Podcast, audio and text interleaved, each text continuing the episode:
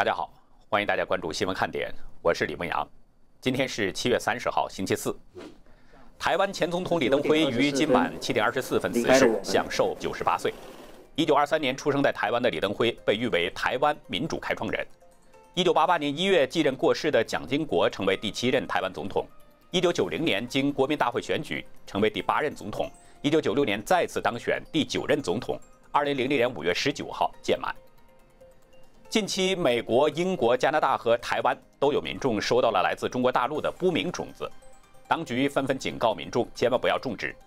这种情况也引起了人们的恐慌，担心不明种子携带着病毒。苹果公司被指故意放慢旧版 iPhone 速度，目前美国多个州正在对其进行调查。今天，香港立法会选举主任称，十二名参选人被裁定提名无效，其中包括黄之锋、郭荣铿、杨岳桥等。黄志峰表示，中共这次举动定会被国际社会看在眼里。继一夫多妻制高度争议性的言论之后，复旦大学教授黄有光再发惊人言论，他建议政府应该把公民同意捐赠器官作为默认选项。有网民说，死无全尸的时代来临了。也有网民说，先从专家全家开展试点。下面进入今天的话题。中国人讲呢，相由心生，不同的人有不同的理解。我的浅白理解就是，一个人心里装着什么，相貌神情都会反映出来。我不会相面，只是最简单的察言观色，应该跟大家差不多。昨天习近平又露面了，看他的神情，给人的第一感觉就是最近烦心事儿不少，一脸的愁容。用民间通俗的说法，一脑门子的官司。昨天露面呢，是因为向火箭军政治委员徐忠波授上将军衔。大家别误会，我没有丢掉一个等字。因为这次授军衔只有一个人，在央视的画面当中，习近平是一副心事重重的样子，嘴唇紧闭，脸色阴沉，两只眼睛发直。即使是在给徐忠波颁发命令状、两人合影的时候，他都没有表现出一丝的喜悦。大家知道，中共领导人都是很注意形象的，每次镜头前都要展示最好的形象，尤其是发型被梳理得整整齐齐，血可流，头可断，发型不能乱。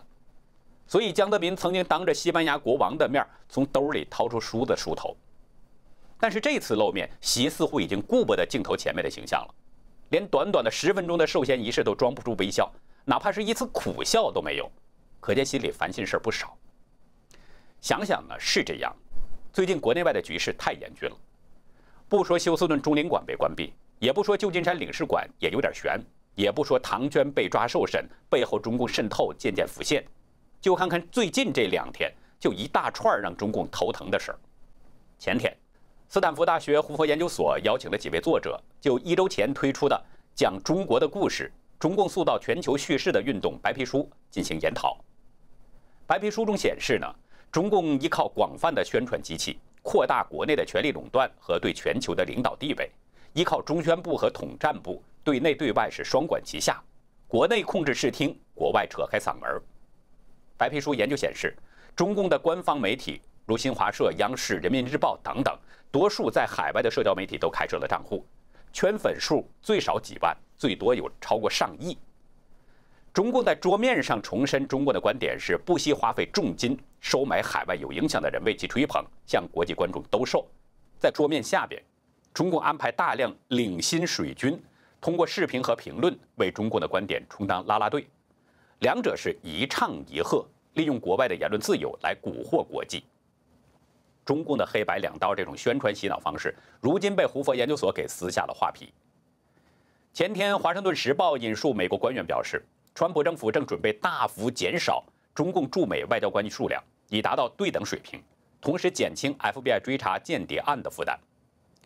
据报说呢，美中双方正在就平等外交展开谈判，预计本周就要公布消息。美国在华的外交官目前共计是超过了两百人，但中共仅在驻美大使馆就有二百四十五名外交官，这还没包括纽约、旧金山、洛杉矶和芝加哥领事馆的外交官员。减少中共的外交官员与 FBI 追查间谍案两者连在一起，似乎也在表明中共外交官员和间谍案有着一定的关系，而削减外交官员数量必将重挫中共的间谍盗窃。前天。参议院情报委员会代理主席卢比奥和参议员克鲁兹、蒂利斯以及罗夫勒共同推出《保护美国防反间谍法》法案，将允许美国拒绝向对美国犯下间谍或者是知识产权盗窃行为的个人，包括他们的配偶和子女发放签证。根据美国现行的法律呢，因为被指控间谍或者是知识产权盗窃而被美国驱逐出境的中共官员或者是个人，有权利立即重新申请美国的签证。卢比奥声明表示，新法案将更新美国的移民法规，阻止那些从事外国间谍活动的人。包括窃取美国知识产权的人以及家人进入美国。昨天，资深共和党众议员约霍正式提出了防止台湾遭侵略法，其中明确化和强化一旦台湾遭到武装攻击时，美国对台湾的防卫承诺，以便就中共对台湾可能采取军事行动画下红线。约霍表示，美国将与任何支持自由、人权、民主的国家站在一起。如果中共选择跨越那条界限，那必定会有后果。法案中支持美台总统互访，以及台湾总统到美国的国会发表演说和双方的联合军演等等。提出法案之后，约霍推文说：“台湾的未来必须以和平方式来决定。”中共一直都想武统台湾，这个法案如果最终立法，将彻底断了中共的念想。除非中共和美国来次硬碰硬，但是中共又不敢。南华早报昨天报道，FBI 已经通知了德州大学，将调查中共试图盗窃中共病毒研究资料的情况，探究已经关闭的休斯顿总领馆在其中所扮演的角色。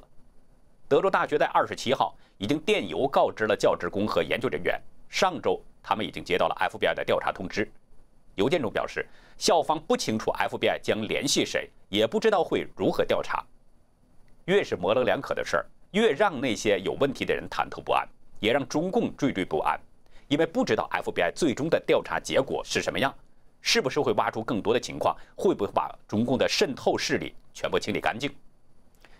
昨天，美国司法部宣布对一名阿肯色大学华裔教授洪思忠进行起诉，指控他犯有电汇欺诈和护照欺诈罪，并且隐瞒了与中国的关系。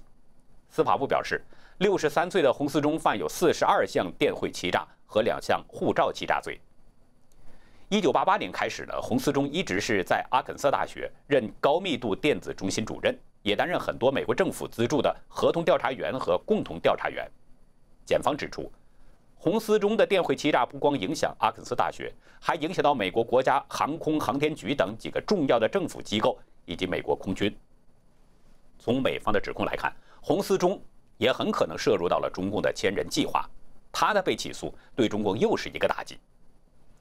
白宫幕僚向路透社透露，川普政府正在致力推动近岸外判计划，鼓励美国的企业把生产设施撤出亚洲，迁移到美国本土或者是拉美以及加勒比海地区。川普的首席拉美事务顾问卡隆他表示，这个计划可能将三百到五百亿美元的美国制造业带回到美洲地区。计划没有点名针对任何国家，但这矛头显然是指向了中共。如果实施的话，可以起到一箭三雕的作用，既推动与中方的脱钩，遏制中共，又可以为美国创造就业，同时扩大美国的后花园的地缘影响力。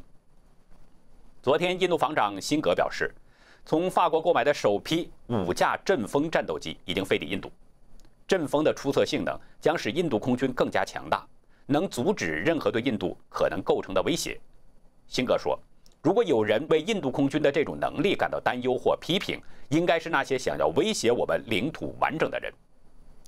辛格的讲话显然也是在针对中共，因为中印关系最近是颇为紧张。印度空军认为阵风的战力可以有效对付中共的歼二零隐形战机。另外，越南人民报报道说，越南已经和日本签署了协议，贷款近三点五亿美元建造六艘巡逻艇。目的是加强执法及海上救援行动，确保安全保障、海上安全和航行自由。鉴于前不久中共撞沉了一艘越南渔船，可以想见越南也是在针对中共而为。昨天驻日美军司令施耐德表示，美军将帮助日方监控中共在东海诸岛前所未有的入侵。施耐德在新闻会上表示，过去一百天中，中共侵入钓鱼岛附近海域的次数之多前所未有。现在他们基本上是停在那里了，真正挑战了日本政府。施耐德强调，美国可以帮助日本监控中共在钓鱼岛附近的船只，美方会百分百的执行这一承诺。据日本 NHK 报道说，日方连续一百天都在钓鱼岛的毗邻区域发现了中共公务船，创造下了2012年9月日本将钓鱼岛国有化以来最长连续天数的记录。美军的这个承诺，无疑也是对中共的一记重创。今天上午十一点到下午一点，美国和加拿大的空军在多伦多上空进行了军演。北美航空航天防务司令部在系列的推文中表示，演习是为了确保北美航空航天部队准备就绪，可随时回应针对美加任何地方的航空航天威胁。演习有多种机型，包括 CF 十八、F 十六，还有 KC 幺三五加油机等等。北美航空航天司令部表示，捍卫北美是首要任务。我们知道，美加空军很少军演。在美中关系紧张阶段进行军演，可想而知也是箭有所指。法新社报道，美国驻巴西大使柴普曼告诉环球电视新闻网，如果巴西不接受美国的建议，执意选择华为五 G，将自负后果。柴普曼说：“我不会说有报复动作，但会有后果产生。”台部门表示，华为设备有国安隐忧，中共政府随时都可以要求华为传送资讯。他警告说。巴西如果与一家违反知识产权、同时获得不公平国家补助的公司签约，将使竞争者处于劣势，从而吓走外资。除了国际上这么多的烦心事儿，中共的内斗更让北京寝食难安。多种迹象显示，北戴河的会议近期将要召开。北戴河会议历来是中共的内部分赃大会，现任、前任的官员、各个家族势力等等，都在这个时候要聚在一起讨论权力和利益分配等等。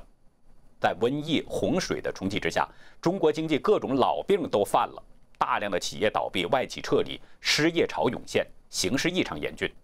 而国际关系完全搞砸，美中在一步步的滑向断交，各个权贵利益家族都受到了影响，抱怨批评之声是此起彼伏。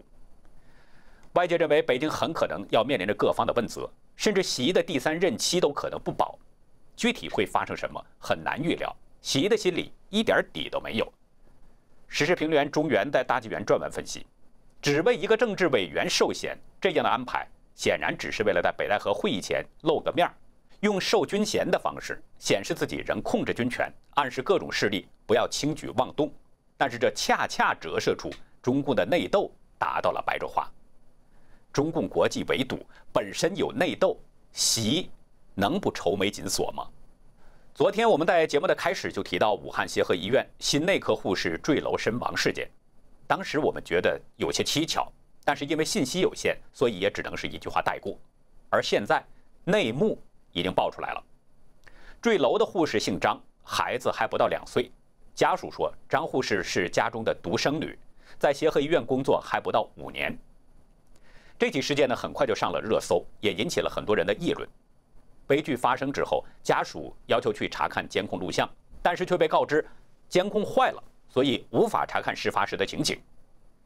医院呢，甚至连死者一天上班的这个现场录像都没有，只是告知家属跳楼了。大家发现没有？每次到这种时候，中共的这些监控很会很懂事儿的坏掉。这已经不是一例两例了，太多的事儿都出现了相同的情况。不知道是真的监控懂事儿坏掉了，还是有人懂事儿这个心坏掉了。但是网上出现了多份截图，截图内容显示，死者生前曾经实名请求各位护理同仁一起要求撤换护理部主任刘一兰，换一个能够保护临床护士的护理部主任，要不所有的护士立刻辞职。截图中显示，死者自称自己是在隔离病房工作。疫情特殊时期呢，在防护物资极端匮乏的前提之下，很多护士都没有接受过核酸采集的培训，而刘一兰仅仅发了一个操作视频让护士们学习，然后就要求护士们照视频中去采集。信中还说：“都说现在最伟大的是医生，我想告诉大家，隔离病房没有医生进去查房，都是通过对讲机遥控，要求护士来完成隔离区所有的事情，极偶尔的查一下就出来。”他们都在相对干净的办公室工作。我们隔离区的护士三班制，至少每天都要在那里待上八小时，不能吃，不能喝，不能上厕所。信中还表示：“我不是借理由想逃避这场战争，我愿意当一个战士，并且一直努力站在最前面。但我希望做一个身上有防弹衣、枪里有子弹的战士，做一个不被当作人肉挡板的战士。”另一份截图中显示呢，这名护士已经辞职了，说自己在抗击疫情的时候没有退缩，但是不能为这样的领导班子而死。现在自己要当逃兵，为所有的护士感到悲哀，愿意在自己职业的最后一天为所有在临床一线的护士发声。有知情人透露呢，疫情期间有很多的护士被感染得不到治疗。当事人实名举报领导的不作为，不但没有得到解决，反而是天天被上层谈话，受不了压力跳楼了。但是目前医院不给死者家属看监控，所以真相是存在着疑点的。今天呢，有网友爆料，中国大陆开始使用边境管理区通行证了。哎，不过大家不要误会，这个边境管理区可不是国境，指的是省界。就是说，从一个省去另外一个省，你得有当局发的通行证才行，否则去不了。